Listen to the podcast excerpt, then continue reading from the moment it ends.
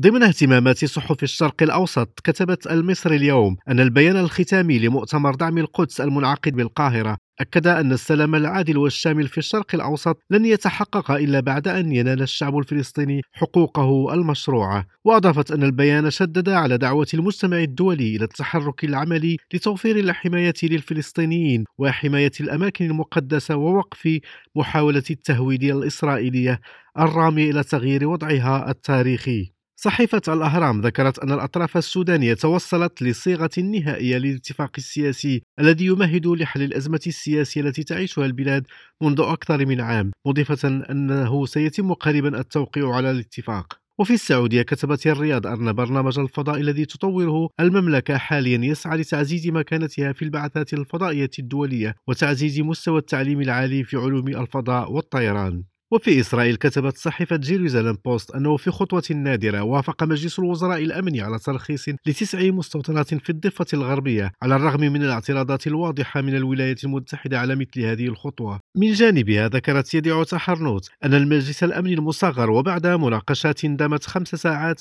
قرر أيضا إمداد عشرات البؤر الاستيطانية العشوائية بالمياه والكهرباء والتخطيط لبناء عشرة آلاف وحدة ضمنها.